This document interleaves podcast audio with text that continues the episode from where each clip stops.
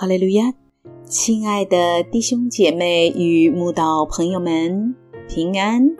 今天我们要分享的是《日夜流淌心中的甘泉》这本书中六月十九日山顶上的早晨这篇灵粮。本篇背诵京剧《出埃及记》三十四章二节。明日早晨，你要预备好了，上西乃山，在山顶上站在我面前。当神吩咐摩西再次凿出两块和先前摔碎的法板一样的石板时，神就叮咛摩西：明日早晨，当一切预备好了。就上西乃山顶去见他，不是中午，不是晚上，而是早晨，因为早晨是一个人一天最清醒、最美好、最重要的时光。神教导摩西，当以一天身心最棒的时间去见他。我们信主的人也要学摩西，每日安排早晨。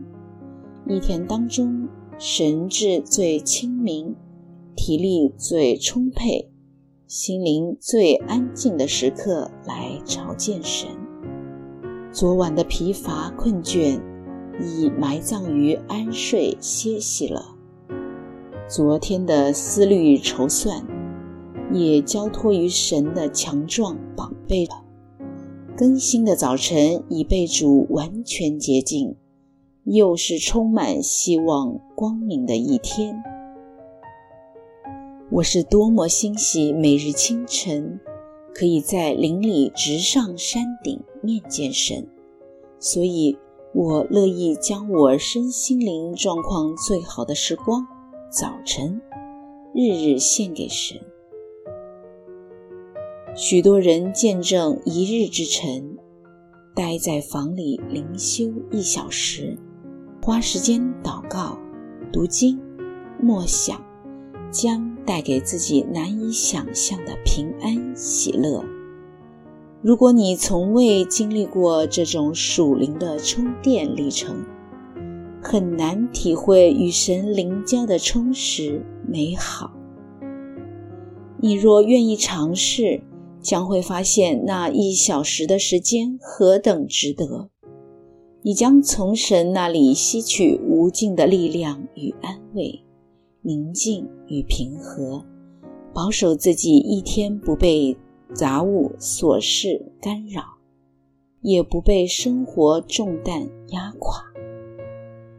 许多有早晨灵修习惯的人，因为圣灵的帮助，都会胜过自己烦躁的个性、易怒的脾气。